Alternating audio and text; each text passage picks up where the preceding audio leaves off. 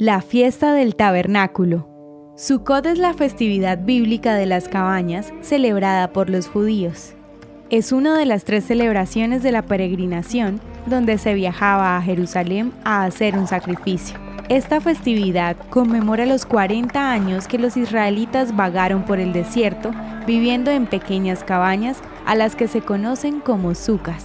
Las sucas son una construcción sencilla que hacen fuera de las casas, donde se come y se duerme casi a la intemperie. Debe tener al menos tres paredes de cualquier material, madera, cuerda, tela, ladrillo, entre otros, que no sean movidos por el viento y cuyo techo se fabrica de materiales naturales que no esté fijo sobre las paredes y a través del cual se pueda ver el cielo.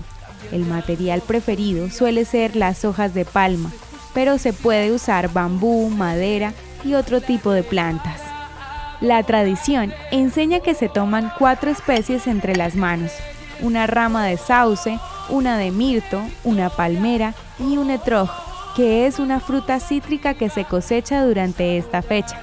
Se toman estas cuatro especies entre las manos, se proclaman rezos y bendiciones que incluyen súplicas por las lluvias que bendicen las cosechas, cumpliendo con el mandamiento de regocijarse con ellas frente a Dios. Durante las siete noches que dura Sukkot se realizan cenas de celebración, recordando cada noche a los siete de los patriarcas más importantes para el pueblo de Israel, a Abraham, la segunda noche a Isaac, la tercera a Jacob, la cuarta a Moisés, la quinta a Aarón, la sexta a José y la última a David. Uno de los libros más estudiados y leídos durante este tiempo es el libro de Eclesiastés, que habla del pasar del tiempo y la alegría en los pequeños detalles. Todo un sentimiento que se reafirma compartiendo en familia, viendo al cielo y dependiendo de Dios. ¡Feliz Sukkot! ¿Quieres que tu voz se escuche en nuestras auditorias? Recuerda que puedes enviarnos un saludo a nuestro WhatsApp.